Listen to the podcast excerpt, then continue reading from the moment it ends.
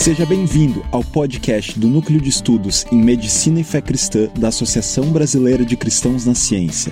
Aqui você vai encontrar os highlights das nossas reuniões mensais que acontecem por videoconferência. Que este programa sirva para encorajar a sua fé e aperfeiçoar o seu intelecto a serviço daquele que é Senhor sobre cada centímetro quadrado de nossa existência.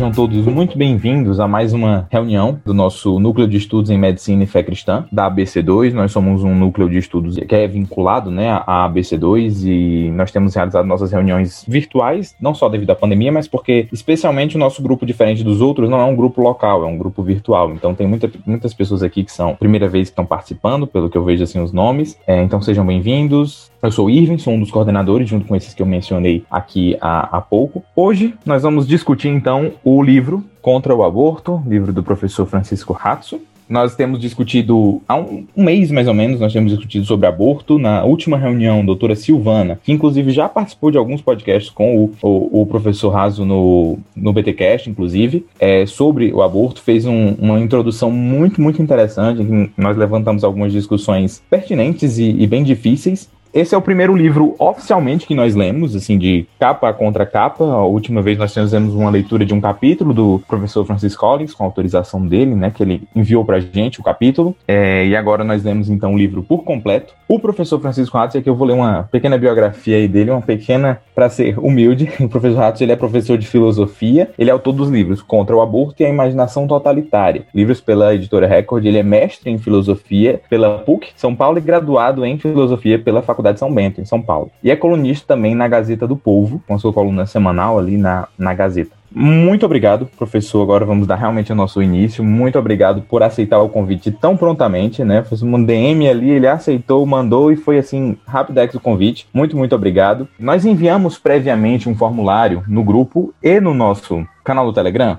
com um formulário porque esse formulário seria para vocês colocarem as questões de vocês. Nessa vez, por ser um, uma reunião especificamente para discutir um livro, discutir um tema e com um convidado específico, o autor do livro, nós vamos, nós fizemos essa seleção prévia de perguntas que foram nos enviadas pelo Google Forms para que houvéssemos uma linha aí no que fosse discutido e também para não ocupar muito o tempo do, do professor que aceitou o, o convite. Bom, olá, é, seja bem-vindo, Francisco. É um prazer enorme ter você aqui. Eu li o seu livro, acho que um pouco depois que ele foi lançado, e acho que ele marcou a minha forma de enxergar o debate do aborto em todos os períodos que eu tive na faculdade. Então, é, fiquei particularmente marcado pelo livro. E a, a, primeira coisa que eu acho que ajudaria todos nós, e a gente recomendou antes dessa reunião a, a leitura do livro, é claro, e o podcast, né, o BTcast, que tem você a Silvana, que foi para o pessoal ter aí um panorama geral da, da discussão. Eu queria, assim, eu sei que a sua obra é dividida em quatro capítulos. O primeiro capítulo fala sobre como o debate do aborto deve ser feito, ou como o aborto deve ser combatido. O segundo é sobre filosofia retórica, democracia e violência, me lembrou muito o seu livro Imaginação Totalitária. O terceiro capítulo fala sobre as falhas e os problemas das propagandas e grupos para aborto no Brasil. E o último livro é a argumentação que o senhor faz em, em contra o aborto, né? O título do capítulo é esse. Então eu queria saber se o senhor pode elencar ou rememorar é, para aqueles que leram o livro a espinha dorsal desse é, do argumento, em especial nesse capítulo 4, para que a gente dê então prosseguimento às outras perguntas. Bom, gente, muito obrigado pelo convite. É uma alegria imensa estar num grupo é, cristão relacionado à medicina de alguma forma. Eu trabalho também no Mackenzie, e então é uma alegria estar com um grupo como vocês. É, aceitei o convite de imediato, porque também é um tema que, que me atormenta, que me, me, me motiva, e não tem coisa mais importante do que falar dele para as pessoas interessadas. Então, contem sempre comigo para qualquer outro momento que vocês tiverem interesse, estou sempre à disposição, não só aqui, mas em qualquer outra situação, podem contar comigo. É, sobre meu sobrenome é é, é razzo, mas eu não me importo muito não, porque razzo em italiano é foguete, que é o contrário de raso em, em português, né? Mas fique à vontade, porque pode me chamar de Francisco Raso mesmo, não tem problema.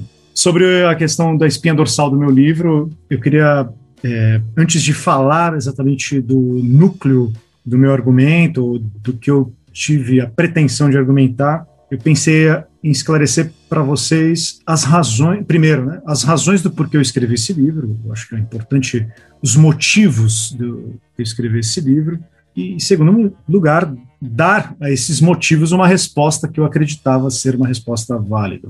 Primeiro dos motivos, eu sempre comento eh, essa questão quando, quando eu falo desse tema, é porque de alguma forma eu já me envolvi pessoalmente com a questão do aborto quando eu era adolescente. Eu me envolvi sob a perspectiva de um terceiro. Então, tinha lá um casal de colegas, de, de amigos meus, casal de amigos jovens, e eu havia oferecido um apoio moral para que eles praticassem o um aborto. Então, eu era a favor do aborto na época, eu era adolescente, eu era jovem, enfim. Não tinha uma capacidade de lidar bem com estas questões, ou acreditava que lidava bem com estas questões, então eu aí fui aí a causa motivadora, incentivadora, mais do que motivadora, mas incentivadora de, de um aborto. E essa questão você vai amadurecendo, vai ficando uma pessoa mais consciente do seu, da sua finitude, dos seus dramas, da sua condição e percebe as, as burradas que você faz na vida. E uma das burradas que eu elenquei que eu fiz na vida foi justamente essa. Né? Quer dizer, é, por que, que eu fui fazer isso? Né? Por que, que eu me envolvi com isso? Por que, que eu fui enfim, incentivar uh, essas pessoas a praticarem o aborto? Quando eu entrei na faculdade de filosofia, foi em 2003. Esse era um tema que já começava a aparecer no debate público brasileiro, de alguma forma, muito, muito sutil ainda, mas já aparecia de forma mais evidente, mais barulhenta. Já era um tema que me perseguia, já que eu estava envolvido com esse tema. Eu percebia que eu me dava muito bem pensando, respondendo, conversando com os amigos. Me dava bem, que eu quero dizer, conseguia usar a filosofia para discutir esse assunto. E comecei a escrever sobre ele. Comecei a escrever pequenos artigos, pequenas reflexões. Chegou a fase do Facebook, é, fui contratado para escrever para o jornal. Esse tema sempre foi me perseguindo. Então, eu não estava satisfeito com as respostas que eu lia por aí e pensei, poxa, é um, é um, assunto que talvez eu escreva de um jeito interessante. Assim, tá, tem algumas coisas na vida que a gente busca fazer bem e acredita fazer bem. Espero que essa tenha sido uma, porque era, era uma espécie de possibilidade que eu tinha de falar para mim mesmo o que eu tinha feito. Quer dizer, era uma forma de, pelo menos do ponto de vista filosófico, não espiritual, mas filosófico, expurgar minha consciência do que eu tinha feito, pagar as minhas dívidas com a minha própria consciência. Quando eu fui convidado a publicar esse livro, eu fui convidado a publicar esse livro, na verdade, eu havia publicado Imaginação Totalitária, também falo do aborto, né, brevemente ali de passagem. Quando a editora me chamou para publicar esse livro, eu fiquei muito feliz, mas ao mesmo tempo apreensivo, porque eu tinha pouco tempo para escrever. Eu fui contratado para escrever esse livro, só para vocês terem uma noção de como, se, como funciona mais ou menos o processo. Eu tinha sido contratado para escrever esse livro em junho, eu tinha que entregar as cópias em março, né, as, as originais. Né, o, o, o, manuscrito original em março, em maio. Então, se você for ver bem, é um arco quase de menos que um ano para escrever um livro. Isso é muito pouco tempo. Para quem já escreveu uma dissertação, um relatório de, mestrado, de, de, trabalho científico, sabe que isso é um pouco tempo. E eu precisava ainda, assim, acima de tudo, dar um tom correto para o livro porque é não é um livro acadêmico, é um livro público, é um livro para o debate público. Então eu também precisava achar um caminho que eu acreditasse tocar o leitor, independente de se ele é a favor ou contra o aborto. Então, só para vocês entenderem o meu argumento central do livro, eu precisava falar isso, que é a seguinte: eu precisava pensar como que o debate público no Brasil, sobretudo, a questão do aborto está inserida e qual o papel uma pessoa como eu, da área da filosofia, uma pessoa que já vivenciou pelo menos numa parte da vivência, que isso pode ser chamado de vivência, a questão do aborto, poderia contribuir com o debate público. Primeiro, eu poderia. Eh, quando a gente lê os livros sobre aborto no mercado, agora tem saído mais, mas quando a gente lê os livros do aborto no mercado editorial brasileiro, ou eles são da área do direito, ou eles são da área. É, os cristãos mais engajados, o que não é nenhum problema, muito pelo contrário, ou eles são da área da, da medicina, né? ou são da também. Você tem ali um pessoal da, da mais ligado ao, ao, feminismo, mais ligado à, à, à militância e tal. Então, você tem ali algumas pessoas que militam em torno desse assunto. E eu precisava publicar um livro, escrever um livro, dizer algo que eu não pudesse considerar no debate de forma imediata que os meus interlocutores compartilhavam comigo da minha mesma religião. Eu tinha que aceitar um debate secular do aborto. Eu tinha que aceitar que o debate do aborto é um debate que transita em princípios que, para mim, são de natureza racional humana e não de natureza revelada, para usar uma distinção clássica na filosofia, né, daquilo que é a ordem revelada, daquilo que é a ordem natural. Então, eu fiz a opção de escrever um livro de filosofia que respondesse no debate público por que eu sou contra o aborto. Quer dizer, que desse razões do porquê eu sou contra o aborto.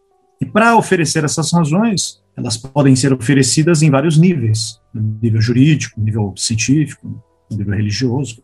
Mas eu acreditava, eu acreditava que no nível filosófico fosse o mais importante. Por que o mais importante? Porque é com a filosofia que eu consigo chegar, é, sentar com meus pares contra, contrários a mim, quer dizer, com aqueles que pensam, têm uma religião, têm uma experiência, qualquer que seja, distinta da minha, e falar que a gente tem um ponto de partida em comum. Qual o ponto de partida é este? O ponto de partida de alguns pressupostos básicos da, da argumentação, daquilo que a argumentação filosófica tem. Então, nós podemos discordar em um monte de coisa, mas alguns princípios da racionalidade nós não podemos. Então, pode perceber que meu primeiro livro, meu primeiro capítulo, fala justamente da possibilidade da argumentação. Dar essa resposta racional para mim passava justamente por uma depuração, né, depurar aquilo que eu estou insatisfeito no debate público. E eu estou muito satisfeito no debate público com a forma como o debate é construído. Como que o debate é construído? Com o jogo retórico, o jogo da propaganda, o jogo do vale tudo da linguagem. Inclusive, vale criticar homens que não podem falar do aborto, quer dizer, não pode falar do aborto, quer dizer, inclusive tem um, um processo de, de, de, limitação de quem participa, quem pode participar do aborto na esfera pública, homem não pode, religioso não pode. Então era uma coisa que me satisfaz, é, é, é, de, de, de grande satisfação. Uma pessoa, um, um ser racional que per, pergunta pelas suas, faz uma depuração pelas suas próprias suas próprias crenças, não pode chegar no debate público e dizer, ó, aqui você não pode falar. Isso é uma coisa que me incomoda muito. A arbitrariedade da imposição de quem pode ou não pode falar no debate público. Então eu faço ali um trabalho no meu livro de mostrar que esta tendência do debate público, ela é sim bastante arbitrária, sob o ponto de vista político, arbitrária sob o ponto de vista de quem ela determina que pode participar no debate público. Então, uma, uma, uma das linhas da argumentação do meu livro é, é atacar é este argumento, quer dizer, é mostrar que esse argumento ele é não só insuficiente, mas como ele é perigoso, porque ele constrange a participação do cidadão no debate público, do cidadão livre, racional, que tem suas crenças e pode falar livremente dela. Isso já é uma continuidade do meu primeiro livro, quer dizer, já era uma reflexão que eu já tinha, já estava trazendo no meu primeiro livro, que é a possibilidade que eu posso falar livremente sobre o que eu quiser no debate público, no espaço público, respeitando regras de uma razão pública, para usar um termo bastante comum na esfera da, da, da, da esfera da, sociedade civil. Né? Por fim, o que eu precisava convencer o meu interlocutor? Eu precisava convencer o meu, o meu, o meu interlocutor de, uma, de que o aborto é uma decisão moral, de que o aborto é uma deliberação, portanto, eu não estou tratando dos abortos que são não deliberados, não posso tratar de aborto que não é deliberado. Então, eu precisava definir o aborto num, num recorte, que para mim é o recorte mais fundamental e interessante dessa discussão, que é uma, uma a tomada de decisão de interromper a gravidez simplesmente porque eu não quero mais a gravidez, quer dizer, porque eu não quero mais levar adiante a gravidez, e se essa decisão é uma decisão legítima. E o que, é das, o que, que, implica essa decisão sob o ponto de vista, primeiro, moral, e não é, biológico, psicológico, nada disso, mas sob o ponto de vista moral, o que essa decisão implica. E o que, que essa decisão implica? Primeiro, ela é da natureza da, da decisão, ela é uma escolha. Se ela é uma escolha, ela depende de algumas crenças que balizam essa escolha. Só que toda escolha, toda escolha você sabe que não, ela não é determinada pela libertinagem, quer dizer, não é permissiva, libertina. Quer dizer, uma, uma, uma escolha moral transita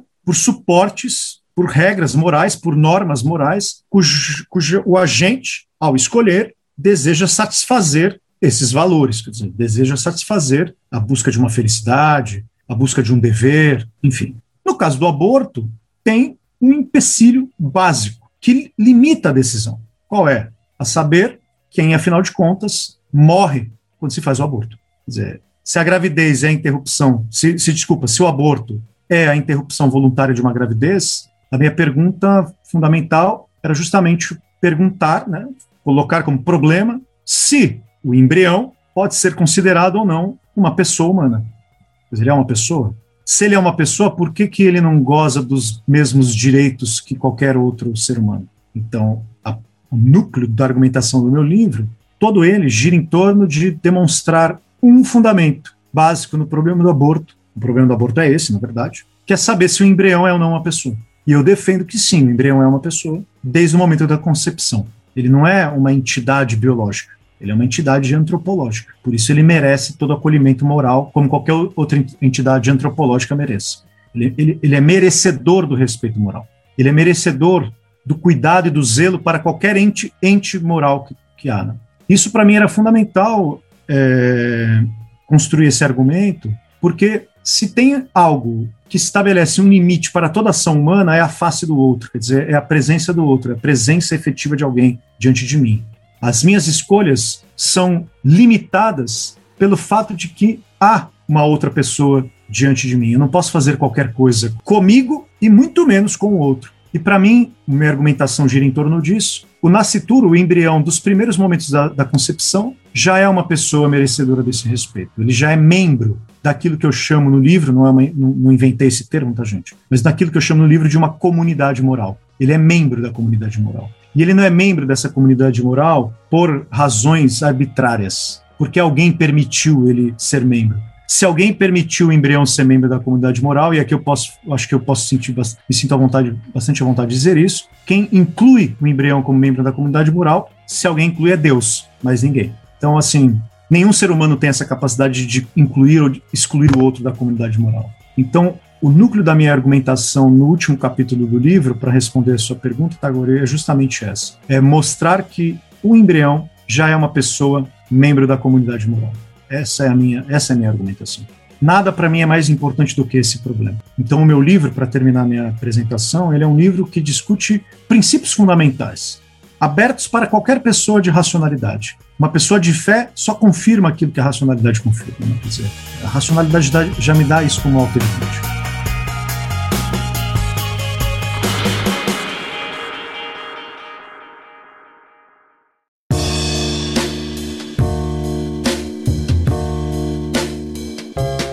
Maravilha. A primeira pergunta que a gente tem aqui é sobre as exceções.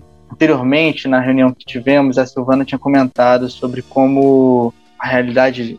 A Silvana está até presente, se eu estiver falando besteira, ela me corrige. Mas como aborto por estupro ou por outras causas é, inevitáveis são uma parcela menor do número de abortos que ocorrem no Brasil, né? Apesar da gente ter uma dificuldade em relação às pesquisas, porque cada pesquisador ele é pró, em geral, pró ou contra o aborto, ele acaba tendo seus viés. Mas aqui é um grupo de, de médicos, né? de médicos profissionais da saúde, e constantemente, é, com certa regularidade, a gente lida com as exceções. Então, é, a primeira, eu acho que é claro, talvez todo, todo mundo aqui queira saber como que a gente lida com aborto na questão do estupro, né? E a dignidade psicológica, talvez seja essa expressão pegando um pouco da, da discussão do, da parte final do seu livro da mãe se sobrepõe ou não ao direito à vida do embrião. E a, dentro desse caminho, como que a gente lida, por exemplo, com dentro de um princípio de uma discussão ética, de um arcabouço ético que o senhor colocou agora há pouco, e no seu livro mais ainda, com a questão do aborto em situações de risco à, vida da mãe, como é o caso de gravidez tubária ou de outras gestações em que a, o aborto acaba sendo feito para preservar a vida da mãe ou por incompatibilidade do total desenvolvimento daquela gestação. O legal de conversar com médicos é que justamente vocês escancaram para a gente as exceções, porque os filósofos vivem no mundo abstrato E o mundo abstrato dos princípios, ele é o mundo justamente das ideias, é o mundo do, daquilo que nós entendemos pela ordem do dever ser. E a realidade é sempre uma realidade muito que aparentemente contraria o senso do dever ser, contraria o senso do, do ideal que nós temos. Mas eu acho que uma das coisas mais importantes, eu acho que trago isso também como um princípio da minha da, da, regência da minha vida e espero compartilhar isso com vocês de coração aberto, que é o fato de que nós devemos também pensar como seres humanos os dramas humanos. E de que para certos dramas humanos a, a experiência básica é a nossa própria finitude, nossa própria mortalidade, o próprio sofrimento precisa ser tratado justamente na dimensão humana do sofrimento. Então, nada do que, é, do que me é humano é estranho nesse sentido. É, eu acho que é uma frase de um, de um poeta romano muito importante e significativa nesse momento. Eu estou dizendo isso para você por causa do seguinte: exceções, elas constrangem justamente os princípios, mas elas fazem lembrar justamente da, da, da nossa condição. Então, por exemplo, o caso do, do, estupro, vamos começar com ele, que eu acho ele o caso mais complicado. É, ele traz para mim uma, uma dimensão que, do ponto de vista do direito brasileiro, é razoavelmente é razoável. Assim. Né? O direito brasileiro eu entendo como bastante razoável nesse sentido, porque, de alguma forma, não condena a mulher que abortou por estupro como um, aquilo que nós entendemos por condenação penal. Quer dizer, ele, ele abre ali uma, uma exceção também, porque entende que é uma exceção e não vai ser condenada penalmente, mas não, mas não permite, não é permissível, não é um direito permissível. É um direito que entende que se a mulher optar por isso, ela não vai ser condenada. Do ponto de vista legal, tá? do ponto de vista penal, assim, se você, se você me perguntasse como eu acho que a, a legislação deveria ser, é ser proibido. Tá? Assim, do ponto de vista Francisco dizendo, se eu fosse parlamentar, legislador, eu colocaria ali grandes elementos e empecilhos para que isso não acontecesse. Mas eu entendo que o direito ele desce também para um grau de razoabilidade muito grande. E, mas na, na, prática, na prática médica, eu sei que a questão é muito mais complexa e mais difícil, porque ela envolve o, casos limites, né, casos, decisões que são limites e são, são decisões que precisam ser tomadas é, com uma certa urgência. Eu penso que a gente não pode jamais, justamente por isso, porque são casos limites, jamais colocá-las ela como um, um abstrato. Ah, o aborto por estupro. Ah, o estupro. Então, beleza. Porque ela é o estupro é a exceção, mas quando eu diz, quando eu digo, ah, esse aborto está sendo requisitado ou coisa do tipo por estupro, também fica um panorama abstrato. Por que que é o estupro? A gente sabe que existem diversas situações de estupro. A gente sabe disso. Quer dizer, o estupro não é só a pessoa que saiu na rua, foi, foi raptada e foi estuprada. Você tem N situações em que se dá a gravidez, uma relação não, não consentida. O que, que é o não consentimento? Quais são os graus de não consentimento? Isso tudo é muito complexo. E essa complexidade não pode fazer com que nós reduzamos, né, crie uma redução. Ah, mas o estupro pode. Né? O estupro pode. Não, mas qual estupro? O que, que pode? O que não pode? Qual situação foi essa? Porque todos os casos extremos, eles precisam ser pensados em sua extremidade, percebe? Eles precisam ser pensados, este caso aqui, casuisticamente, o que está acontecendo neste caso? Primeira coisa que eu gostaria de dizer, que eu, que eu acho que eu considero importante, quer dizer, o caso particular precisa ver, ser visto e analisado em sua particularidade, só, só. E vocês médicos são perfeitos para dizer, para falar dessa particularidade.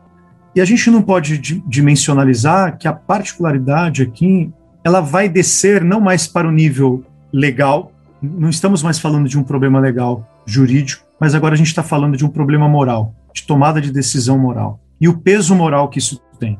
E a gente sabe que uma pessoa que foi estuprada e pretende abortar, ela está sob um domínio de uma experiência muito dramática. E eu acredito que ela precisa ter extrema clareza do que ela está passando. Ela precisa ser, ela precisa ser acolhida, porque por mais traumático que seja o estupro, é tão traumático quanto tomar consciência de que se matou o próprio filho. Então, são dois traumas que, para mim, eles não são anula eles não anulam um outro, percebe? Eles só aumentam o problema.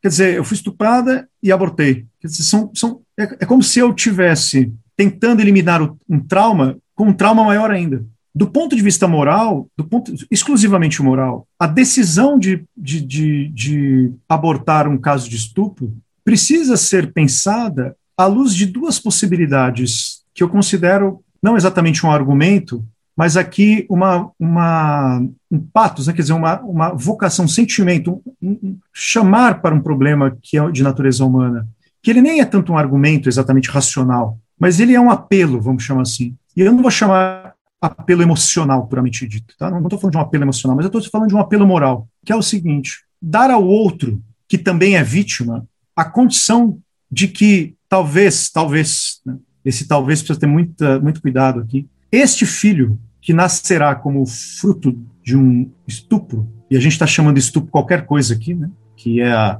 como eu disse, abstrato, né, quer dizer, qualquer coisa no nível abstrato de uma relação não consentida, que é muito complexo também dizer, mas dar a chance para que esta, este fruto, esta, esta pessoa fruto de um estupro, também possa ser acolhida num reino moral chamado perdão chamado coragem, chamado é, misericórdia, chamado, quer dizer, dar a, a, a oportunidade de dizer para a mulher que foi estuprada de que talvez o seu ato de, de aceitação dessa vida pode, ter, pode ser também para ela o remédio para uma ferida muito ma mais profunda. Porque existem inúmeros relatos, a gente pode discutir relatos de mulheres que aceitaram a gravidez por causa do estupro e foram, na verdade, curadas dessa, desse drama. E eu não digo curada psicologicamente só, mas efetivamente no sentido de que deu chance à vida e não foi a agente causadora da, da negação da vida. Em última instância, o mal do estupro ele pode ser justamente não remediado, mas curado com a decisão de dar chance à vida. Eu lembro aqui de um filme que eu sempre cito quando me fazem essa pergunta, um filme muito, muito bonito, ganhador de Oscar, inclusive, chamado Quarto de Jack. É, curiosamente, a atriz principal é uma militante feminista, mas ela fez um filme belíssimo, é, em que conta a história de uma mulher que foi sistematicamente estuprada, sequestrada, mantida em cativeiro, e a única possibilidade dela ter, ser salva daquilo foi justamente o filho dela. Ela não teria sido salva se não fosse o filho. Então, me toca muito essa questão primeira. E a outra questão, para terminar minha resposta, que eu sei que é uma resposta complexa, complexa complicada, cheia de pressupostos, é dizer que nós não podemos aceitar que uma mulher é um ser sozinho no mundo. A mulher que foi estuprada, ela não é uma entidade sozinha. Ela não, ela não é uma entidade solta no mundo. Ah, é a mulher consigo mesmo. A gente tem que lembrar que nós vivemos numa comunidade com pessoas reais que podem acolhê-la, que podem falar com ela, que podem olhar na cara dela, que podem percebe? É, é, é humanizar o drama humano, é isso que eu penso. Não, não eliminar o drama humano, mas humanizar o drama humano. Realmente uma, uma discussão complexa e muito a se pensar. Eu queria passar então para uma terceira pergunta. É, ela se desdobra em algumas outras. Né? Então, assim, é, talvez ela aborde mais a perspectiva do capítulo 2 né, do, do, seu livro, no sentido de que um ponto de inflexão complexo no debate no, do aborto no Brasil é que muitos grupos pró-escolha dizem que os conservadores defendem a vida e são a favor da pena de morte, e grupos pró-vida dizem que os progressistas defendem a, defendem a vida de criminosos, mas assim não beber. Acaba sendo bem essa, talvez a mente polarizada assim que a gente ou, ou a discussão política polarizada que a gente está vendo nos últimos anos. Há uma forma de se entender a origem dessa inflexão e de ultrapassá-la. E além disso, essa forma de posição pró-vida, ela pode ir além do aborto, ela pode se manifestar em outras áreas, como lidando com a pandemia, ou, ou, e se é realmente importante estender essa visão pró-vida para outros aspectos do debate público. Excelente. Vamos começar com a, com a última pergunta, que eu acho que é mais importante, do ponto de vista filosófico, uma reflexão, do que propriamente a pergunta sobre a origem, né? É, é a história de uma situação política e social brasileira. Né? Eu acho que essa pergunta de que se a posição pró-vida pode se estender para outras esferas da nossa experiência existencial humana? Eu diria imediatamente sim, porque a posição pró-vida, quando a gente fala em posição pró-vida, parece o slogan mesmo. Né? Eu, não, eu, eu, sou uma pessoa que não suporta muito slogans, né? Tipo, o cara é pró-vida, o cara é pró. A gente tem que fugir disso. O cara é conservador, né? o cara é progressista. Então. Porque eu acho que a posição, então, que eu defendo, eu falo isso de responsabilidade minha, exclusivamente a minha responsabilidade. Não falo em nome de ninguém, não falo em nome de nenhum grupo, não falo em nome de nenhum movimento eu, eu gostaria de falar com, apenas como franciscos e, e, no máximo um cristão mesmo. Assim. Acho que é, é o que me, me colocaria como numa posição. A posição que nós chamamos de pró-vida é uma posição que sempre, sempre e jamais pode, em qualquer hipótese, tratar o outro como pessoa. Essa é a posição pró-vida. A posição pró-vida é aquela que jamais vai reduzir qualquer um de nós aqui a uma identidade, seja de qual natureza for, uma identidade de classe, uma identidade étnica, uma identidade é, econômica, uma identidade política e até uma identidade religiosa. Nós não fazemos isso. Uma posição pró-vida não pode fazer isso. A posição pró-vida e a única e aceitável é aquela que a gente deve considerar como a posição mais auto-evidente possível, mais simples possível, que é saber que uma pessoa diante de mim é um rosto com infinitas possibilidades e valores. É um rosto. Eu não estou diante de médicos. Eu estou diante da Amália, eu estou diante da Eduarda, da Ana, da Gabriele, que estão falando aqui comigo, estão me ouvindo. Estou diante do Tagore, estou diante é, do Açoeiro, estou diante do Ivo, estou diante de pessoas. Então, nós estamos, a posição provida é aquela posição que não aceita, não aceita tratar o outro e o meu interlocutor como um rótulo, como um, uma abstração, como uma identidade abstrata, distante de mim. Por isso que eu posso, respondendo a tua pergunta, não só posso, mas eu, tenho, eu devo, é, uma, é um dever moral, de responsabilidade moral, ampliar a posição provida para todos os campos da minha, da minha relação humana.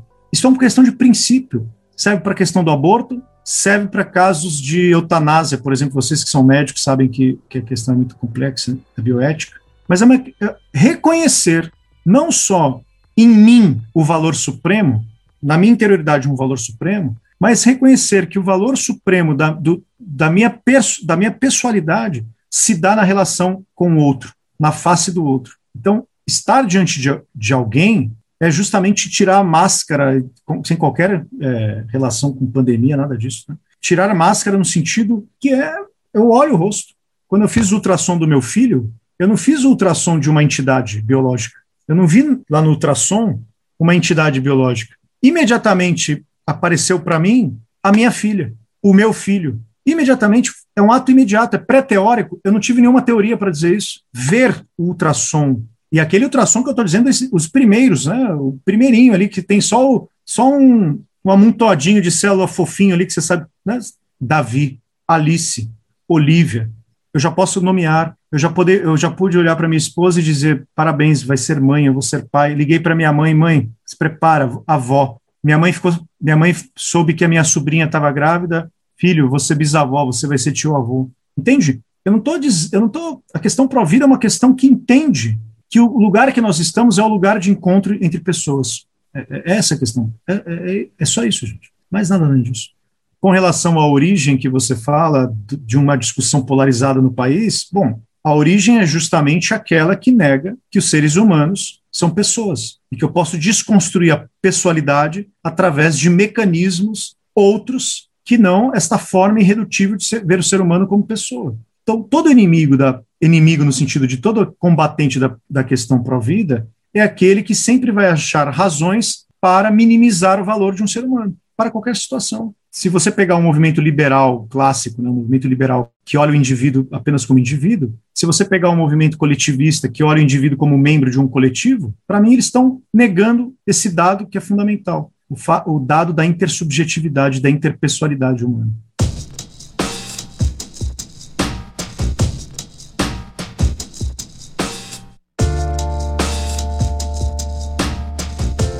Acho que isso puxa uma outra pergunta que a gente tem aqui, e ela vai um pouco para essa, é uma pergunta minha. E eu acho que eu já cheguei a comentar alguma vez no Twitter com, com o senhor, que é sobre o embrião. Sendo o embrião uma, uma pessoa, um direito humano fundamental aí, que é o direito à vida, é, como que a gente lida com o contexto da inseminação in vitro. Por quê? Porque a gente tem no Brasil, dentro da nossa legislação, o primeiro processo de inseminação in vitro tem suas próprias complicações. Você seleciona quais embriões vão ser descartados, porque são geneticamente é, tem defeitos genéticos ou porque tem cara de que não vão vingar e segundo porque aqueles embriões que não são implantados eles têm um prazo de validade de você pode reimplantá-los até três anos e depois o destino deles ou é o descarte ou é a pesquisa científica, né? E aí a, a questão aí talvez seja primeiro como que a gente lida com pesquisa, a gente é um grupo de, de medicina e fé cristã dentro de um grupo de cristãos na ciência, então como que a gente poderia lidar com pesquisas é, que envolvem tecidos embrionários ou que envolvem embriões propriamente dito,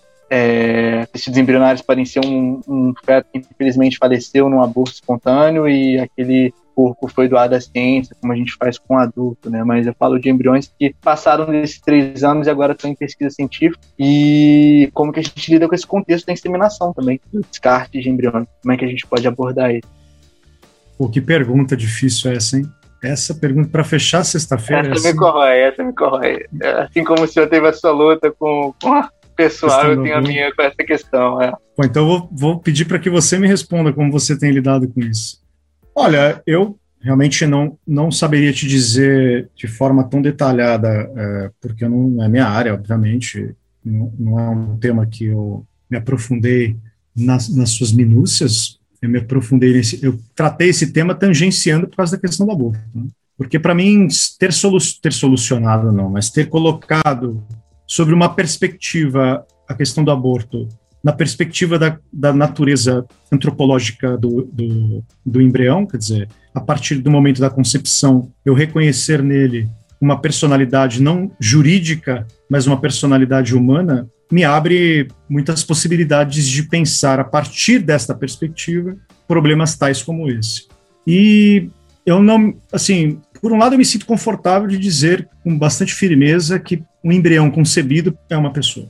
Um embrião concebido é uma pessoa. Por outro lado, eu não me sinto confortável para dizer assim, tá, tá, dadas essas condições, vamos chamar assim, da biotecnologia, né, das possibilidades em que a nossa ciência e a nossa técnica alcançaram na possibilidade de, de não só selecionar, mas como potencializar essa condição de, de vida, eu, eu me perguntaria, cara, eu vou ser muito você vai me achar até bastante me esquivando disso, né? Porque eu, eu não me sinto confortável no sentido de ir às minúcias. Então eu vou tentar pensar a partir de alguns princípios. Primeiro, primeiro princípio que eu pensaria assim e que eu acho que vale, vale uma reflexão profunda sobre esse debate. Quando eu comecei a escrever meu livro sobre aborto, a primeira coisa que eu percebi é algo que me, sempre me incomodou muito, mas eu não tratei disso. Então é o que me incomoda ainda é a, a maneira como nós concebemos a ética familiar. Cara, isso para mim o tema do aborto, na verdade, é, uma, é um ponto, é, uma, é, um, é, um, é um fio da concepção que nós temos hoje de família. Eu já começaria colocando o problema da família nesse, nesse problema que você me traz também, porque se trata disso. Quer dizer, fazer inseminação é também um problema que se dá no seio da família, né? Dizer, é, é isso que eu quero dizer e eu não, eu não posso desamarrar uma coisa da outra. Eu aprendi sobre isso escrevendo meu livro sobre aborto. Eu não dava conta desse problema, eu fui dar conta desse problema escrevendo meu livro sobre aborto. Caramba, tem um problema muito maior aqui, que é a concepção da família contemporânea pós-moderna, vamos chamar assim. Essa família que perde uma dimensão fundamental da sua própria, da sua própria essência, o que é família. E a gente sabe que os debates aqui são imensos, né? Quer dizer, são inúmeros os debates. Que, na, pelo menos na tradição que eu me alinho, trata a família como a, quase que seria assim a, a entidade fundadora própria de toda a condição humana. Né? Quer dizer, então teremos de dimensionar a família aí. A segunda, o segundo problema que eu levantaria para você, assim, que eu acho que você levanta, mas estou tentando me esquivar porque você me colocando numa situação muito complexa, mas eu traria como dimensão de um problema que eu gostaria de discutir, discutiria muito, é a discussão da, da técnica, da, da imersão da técnica na, na seleção humana, na instrumentalização do ser humano. Eu acho que esse é um debate fundamental se pensar da bioética propriamente dita, do quanto a tecnologia me dá a chance de instrumentalizar o ser humano. A gente sabe que a possibilidade técnica não implica na responsabilidade no dever moral. A gente sabe que são duas fronteiras aí muito complexas, e esse é um princípio que eu não posso me esquivar de pensar, bom, eu posso selecionar seres humanos, eu posso fazer essa seleção, quer dizer, estar ao meu poder, dada a minha condição, e eu respondo agora exclusivamente por mim, dada a minha condição existencial, patológica, física, fisiológica, é, usar da tecnologia para superar isso e fazer uma seleção sabendo de todas as implicações. Então, acho que a questão da, da tecnologia na imersão, na, na ingerência, é para mim um problemaço. Assim. Eu sou absolutamente contrário a qualquer tipo de instrumentalização do ser humano, sobre todos os casos. Me alinho, eu sou católico, tá, gente? Então é só para. Eu me alinho fortemente todas aquelas encíclicas papais que condenam isso, assim, sabe? Me alinho muito a isso. E por fim, por fim, eu acho que nos casos que são muito específicos que você menciona sobre a respeito de de embriões tardios, né, que foram. Eu, eu, confesso que eu não sei lidar com isso. Assim. É, lamento, não saberia lidar com isso. Eu abraçaria você e falei, cara, vamos pensar junto, porque eu não tenho a menor condição de responder isso. Os meninos até brincaram comigo aqui, pô, Taguri, escreve teu livro. Pois é, cara. É, é pois é, uma pergunta complexa. Só para você, desculpa cortá-lo, mas assim, é, existe, um, existe um rapaz no Brasil que é da área da filosofia, e ele discutiu quando, quando surgiu no Brasil aquela questão da, da, da, da seleção dos embriões, da célula tronco embrionária. Ele escreveu um livro discutindo justamente esse tópico, chama é, Lincoln Frias, o nome dele. Ele tem um livro muito interessante, está bem longe da minha estante ali, cara, depois eu passo para você até a referência com mais cuidado. Ele traz uma perspectiva muito, muito interessante sobre a, um limite, um limite da célula tronco. E assim, eu acho que é um tema à parte, sabe? Eu acho que vale a pena você escrever um livro e me chamar para palestra para te ouvir. Maravilha. É, obrigado. A próxima pergunta é sobre também ainda a parte 4 do livro. A primeira é se aquele, aquele título, Como é Ser um Embrião, foi uma pegadinha aí com o What is Like to be a Bat, do, do Thomas Knight. Sim, sim, sim. É ele mesmo. É. E aí, pensando nisso, nessa perspectiva do, do embrião ter um eu, né? E que o eu não é algo que pode ser descrito pela observação científica, como que a gente equilibra isso? Há duas questões aí na, na balança, né? É, a gente discute no Brasil muito o limite do aborto. Né? Os grupos pro aborto falam, não, mas até a 12 segunda semana é, não tem sistema nervoso central formado. Na Argentina foi até a 14 quarta, pelo mesmo argumento, assim, tem duas semanas de diferença, mas tem o mesmo argumento. E a gente usa o critério do funcionamento do sistema nervoso central na medicina como um critério para a morte, né? A morte encefálica ela é um diagnóstico dado aí pela, pela, pela parada do funcionamento do sistema nervoso central e do encéfalo, do cérebro. E a gente usa esse conceito para a morte, mas ah, se tenta utilizar esse conceito também para a vida. Então, o meu, meu orientador, professor de de neurociências lá da, da UFRJ, ele fala isso, o limite, é, a, a, vida se inicia com a consciência porque a morte é, termina com o é, é, a morte é a parada do funcionamento do sistema nervoso central. Então, como que a gente equilibra isso aí, principalmente considerando essa coisa de que o eu é algo que não pode ser descrito é, pela observação científica? Essa pergunta já me deixa mais confortável. Né? Essa é uma das perguntas que eu mais acho fascinante do problema. Você certamente vocês leram meu livro, viram o quanto eu me debato ali com essa questão do último capítulo. Eu gostaria de ter desenvolvido até mais, porque para mim um problema de todos os problemas é esse. No fundo, a gente está perguntando o que, que é o, o que, que é ser ser humano. Né? É isso que a gente está perguntando. E você sabe que existem basicamente três respostas possíveis. Uma, uma resposta que a gente vai chamar de reducionista, em que vai reduzir a experiência humana à experiência material, natural, cerebral. Quer dizer, o ser humano nada mais é do que um epifenômeno da própria, do próprio desenvolvimento cerebral, então desenvolve a consciência, então o meu self, o meu eu vem do desenvolvimento da minha, da minha capacidade de, de, de material. Então eu digo assim, ela é uma visão reducionista porque ela parte da ideia de que, no fundo, nós podemos reduzir tudo a matéria a natureza, né? quer dizer, a matéria natural, a matéria ao fisicalismo, que é o termo técnico que se usa, né? quer dizer, tudo é uma dimensão física. A segunda resposta é fazer o contrário, né? quer dizer, é uma resposta tentadora para alguém que vai dizer, olha, a matéria nada mais é do que um epifenômeno propriamente do espírito, quer dizer, é a matéria que é uma, uma, uma expressão de uma, de uma autoconsciência, é, né, a matéria tem essa composição porque ela é expressão de uma autoconsciência que é a visão idealista, a visão que vai para o idealismo, que condiciona a matéria a uma, uma existência espiritual de natureza ideal. Né? E aí você tem uma terceira posição, que é o dualismo. Tem a mente e tem o cérebro. Nem mente, nem né, você tem essa posição dualista. Cara, particularmente eu não partilho de nenhuma dessas posições, nem da primeira, nem da segunda e terceira. E eu não posso reduzir a matéria e nem posso reduzir o espírito ou nem separar, quer dizer, eu tenho que pensar como uma unidade. Essa é uma tradição, essa não inventei isso, tá? Assim, essa é uma, é uma linha de tradição, hum, no meu ponto de vista, muito forte, que tem amparos, amparada longamente por uma, uma, uma longa perspectiva filosófica, desde Santo Tomás de Aquino, é, Aristóteles e muitos outros filósofos, inclusive o filósofo que eu, que eu tenho estudado há algum tempo, tá, o William James, mas que é o seguinte, para resumir, né? O meu cérebro tem essa configuração, ele se configura dessa forma porque eu sou uma pessoa. Eu não sou uma pessoa porque eu tenho consciência. Na verdade, eu tenho consciência porque eu sou uma pessoa. É o contrário.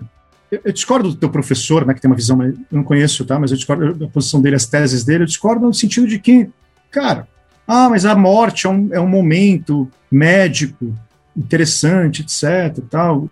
Hoje em dia é considerado, né, um, um momento para de, definir a morte. É verdade. Podemos tratar dessa forma, mas eu vou falar duas coisas aqui que me abalam muito. Uma, não é porque você se deu, você declarou a morte cerebral que você vai pegar aquele corpo, vai esquartejar ele, colocar num saco, tó. Você não faz isso.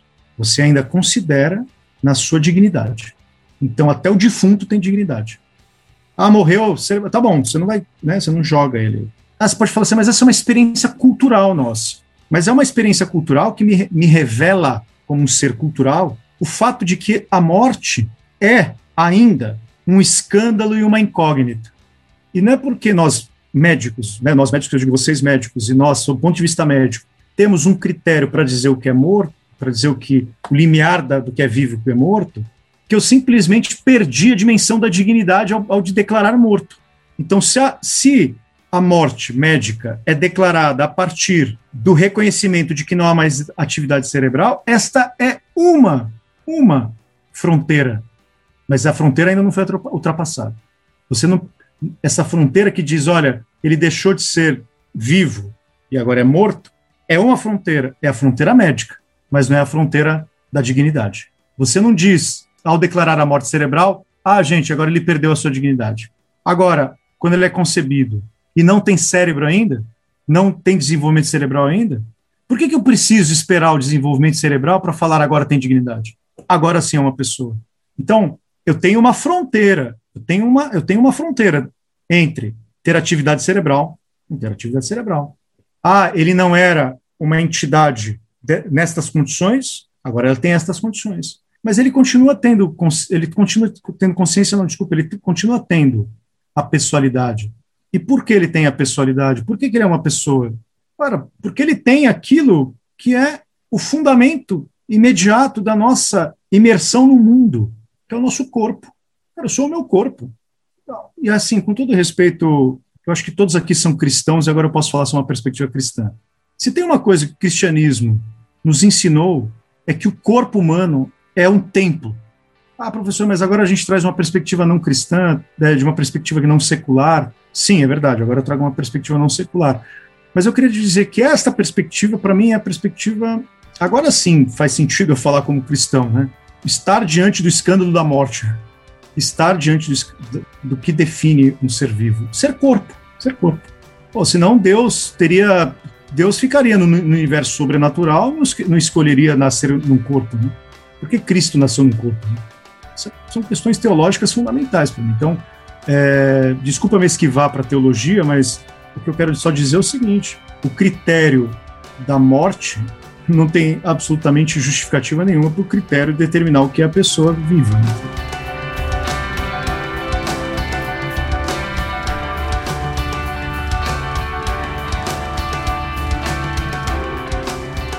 Muito bom. É, bom, a gente já estourou nosso tempo. Tem algumas perguntas no, no chat, mas como a gente tinha dito que ia, ia priorizar as perguntas que foram feitas anteriormente, tem mais uma última pergunta que já tinha sido feita. Então a, a, a outra que ficou sobrando aqui foi o seguinte: a falta de uma crença em uma realidade transcendental favorece uma defesa maior do aborto? Uma sociedade secularizada, materialista, ela pode ser contra o aborto? Essa é uma pergunta muito boa, né? Porque ela dimensiona, dimensionaliza aquilo que. Vou, vou tomar liberdade de usar esse termo, tá um pouco com uma certa extravagância, mas é um termo muito bom, porque ele dimensionaliza o problema do cristão hoje no mundo, que é a questão da cosmovisão. Né? O que é uma cosmovisão? A gente, quando fala de um mundo secular, a gente está falando justamente de um mundo em que as, inúmeras cosmovisões competem, competem para determinar o destino da história. É, é isso que é uma cosmovisão, aquela que oferece para nós o senso último da nossa história, o propósito. Usar um, usar um termo teológico também aqui, com todo cuidado, é a nossa experiência escatológica, a nossa experiência última. Então, o mundo secular, ele é um mundo, na verdade, pluralista. Né? Ele é um mundo sob, sob, sob o efeito de diversas cosmovisões competindo, não gosto desse termo que eu vou usar agora, mas ele funciona, competindo narrativas sobre a eternidade. Qual é o fim último da história? Qual é o fim último do ser humano? Né? E o secularismo nada mais é, do ponto de vista sociológico, nada mais é o secularismo do que a pluralidade de cosmovisões no mundo. É a primeira coisa. Segundo, é muito, muito difícil, muito difícil um materialista um materialista assim hard, né? Quer dizer, aquele que é um materialista é, ipsis literis, que reduz o ser humano a experiência puramente material, ter uma resposta satisfatória para as questões morais. Assim, a questão moral para um materialista, assim, em última instância, é uma situação, é uma mera situação, né? um mero, é uma mera circunstância. Então, você dar, uma, dar um significado último para o senso do que é ser vivo, que é ser pessoa, ele acaba reduzindo isso a uma experiência puramente, é, como eu disse, circunstancial à história, a nossa cultura, nossa subjetividade e tal. Eu acho que a tese, a tese materialista, a tese fisicalista precisa ser combatida. Né? Agora, falando do ponto de vista mais abrangente da discussão que nós podemos ter, um médico cristão, eu pensaria assim, que um médico cristão, eu me coloco né, como um professor cristão, como numa instituição cristã, numa, numa perspectiva filosófica cristã, é encarar as outras cosmovisões como possibilidades de interlocução, inclusive de mostrar que elas estão equivocadas. Porque, no meu entendimento, o último não faz o menor sentido para um materialista ter maior apreço sobre a vida humana vejo muito sentido, assim. Tem, eu tenho um apreço circunstancial, como eu disse, mas ele nunca, assim, não tem como responder aos dramas humanos últimos, né? E a questão do aborto é um drama humano, assim, porque a questão do aborto é uma gravidez de alguém que perdeu o apreço por, por continuar a, a, vida. Gente, eu fico pensando, vocês que são médicos, para mim isso é mais difícil pensar, né? A minha vida é uma vida de professor, assim. Mas vocês médicos que lidam com o drama literalmente no dia a dia, é, uma mulher grávida, é, sabe? Cara, essa é, grávida, é grávida do filho.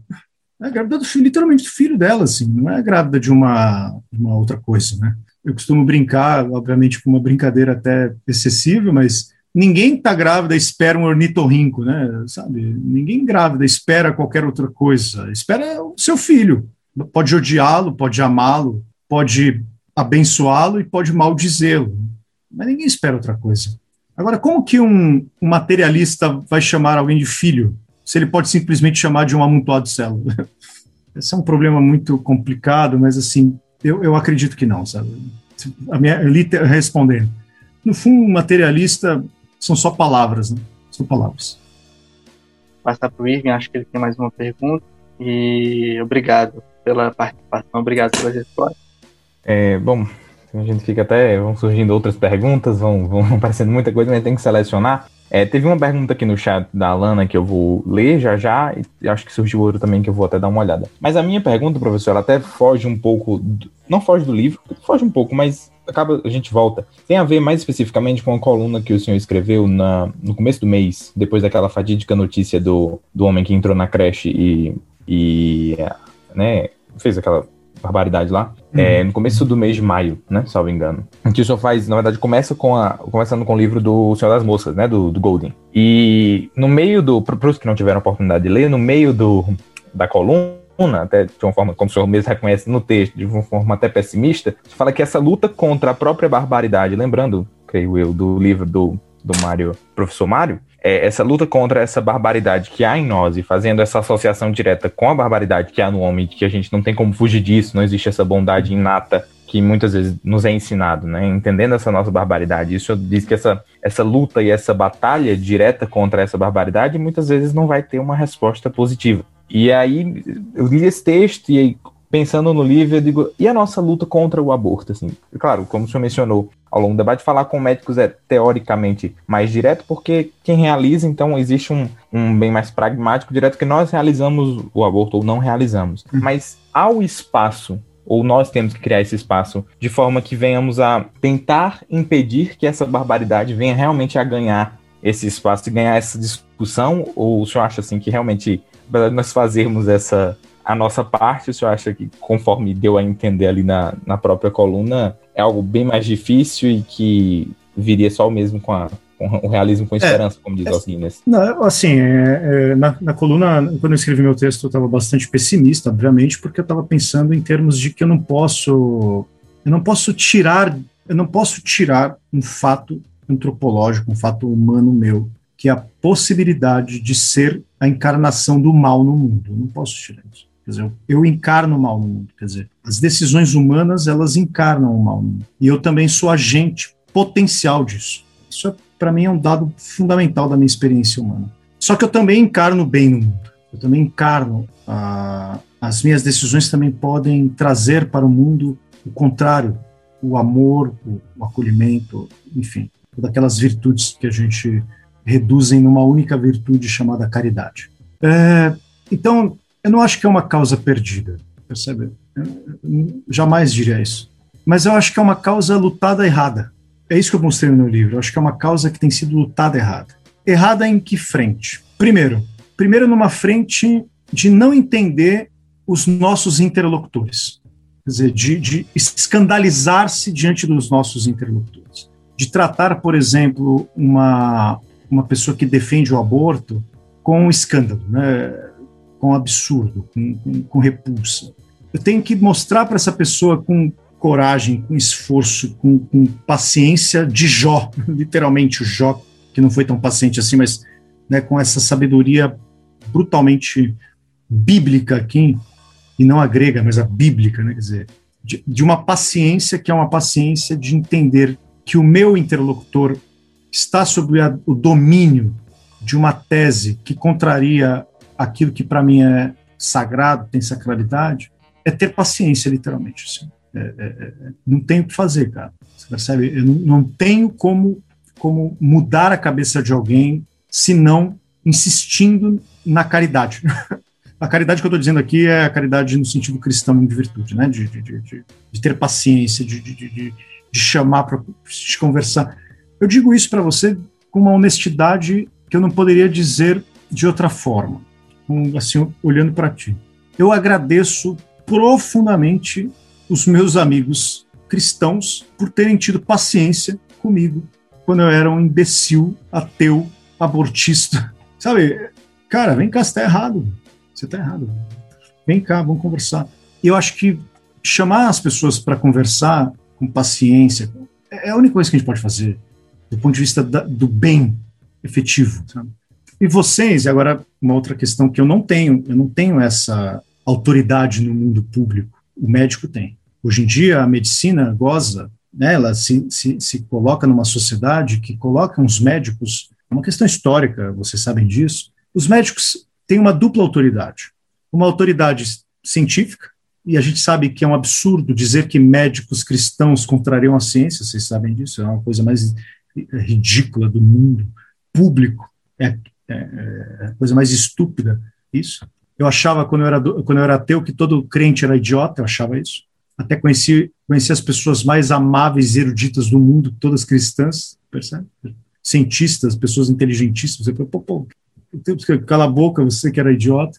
Então, acho que a gente, vocês como médico, como médicos, são pessoas que têm uma autoridade no mundo público muito importante, muito importante. As pessoas respeitam o médico não respeitam o filósofo. não respeitam. Você sabe que o filósofo, quando perde no jogo da. Quando a pessoa perde no jogo da vida, vira filósofo. Né? Pode jogar lá o jogo da vida da estrela, quando perde, vira filósofo. É verdade, isso, gente. Estou brincando, não. Eu, eu dou aula para ensino médio, sou professor de ensino médio, sou professor de, de cursinho por, por, muitos anos. 90% da, dos meus alunos querem ser médicos. Então, cara, eu diria para você assim: se, se aproveita dessa autoridade. Se aproveita disso. As pessoas escutam seus médicos é outra coisa. E ser médico cristão, né, ser médico cristão, é, para mim, é a, a, coisa mais. É, eu, toda vez que eu vou no médico, eu descubro que ele é cristão, fico feliz. Pô, que bonito, cara. Pô, tão gratificante você saber que uma pessoa num, num, mundo contemporâneo como o nosso, que despreza, trata todo crente como burro, como idiota, sabe? Tem um médico que tem uma formação, tem um, a, a, formação médica é super difícil, super exigente, e saber que ainda é, trata a fé com essa dimensão, com esse zelo, com esse cuidado. Então, se posicionar como médico no mundo pró-vida, né? agora pró-vida, no sentido que a gente discutiu aqui, cara, é muito bonito. É moralmente muito gratificante, você percebe? Vai tomar bordoada, vai fazer o quê, né? Mas tem que fazer, pô, não tem outra jeito. Eu não posso ir lá na faculdade fazer isso, sabe? Eu não posso ir lá. Ah, galera, vamos discutir, não, não vou fazer isso. Mas vocês estão aí, né? Vocês estão na linha de frente do problema e, e fazer um grupo, se formar, pesquisar, ler, ler, filoso, ler filosofia, pensar na prática biomédica, nos limites, nos problemas, trazer isso para dentro da discussão, chamar colegas, chamar pessoas que não são, né, não são do nosso, do grupo de vocês, vamos lá de vez em quando, vamos ver, ninguém morde aqui não, meu, né, ninguém morde, velho. Trazer pessoas que não são da área de vocês, né, não, percebe? Chamar um médico que é ateu a favor, vem cá conversar com a gente, cara. Faz parte da, da do compromisso, eu acho que cristão mesmo, de, de, de anúncio da caritas cristã mais, mais específica, é isso que eu penso. Vai fazer o quê, cara? Não dá pra gente. É, essa é a luta, né? Essa é a verdadeira luta.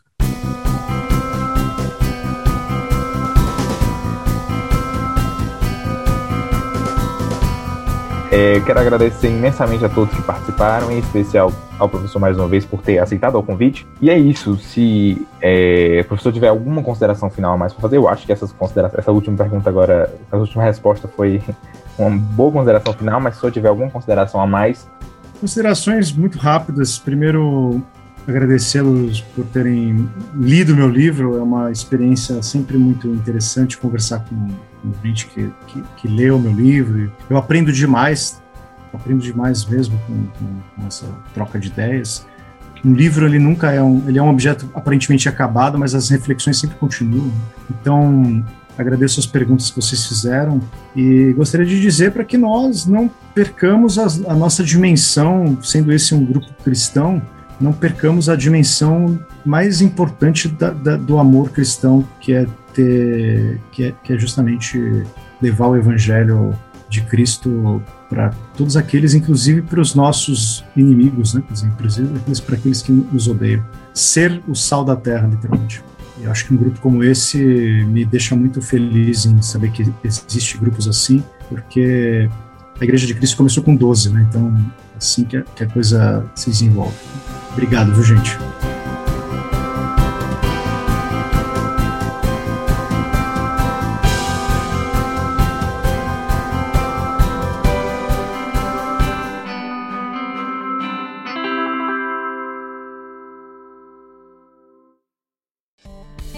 Ei, não vai embora ainda não. Se você gostou deste programa, não deixe de compartilhar com todo mundo que você acha que pode ser edificado por este conteúdo.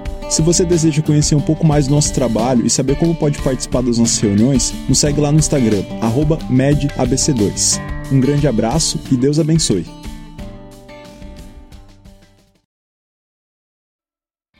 Este episódio foi editado pela equipe do podcast Teólogos Anônimos. Siga arroba Teólogos Anônimos no Instagram.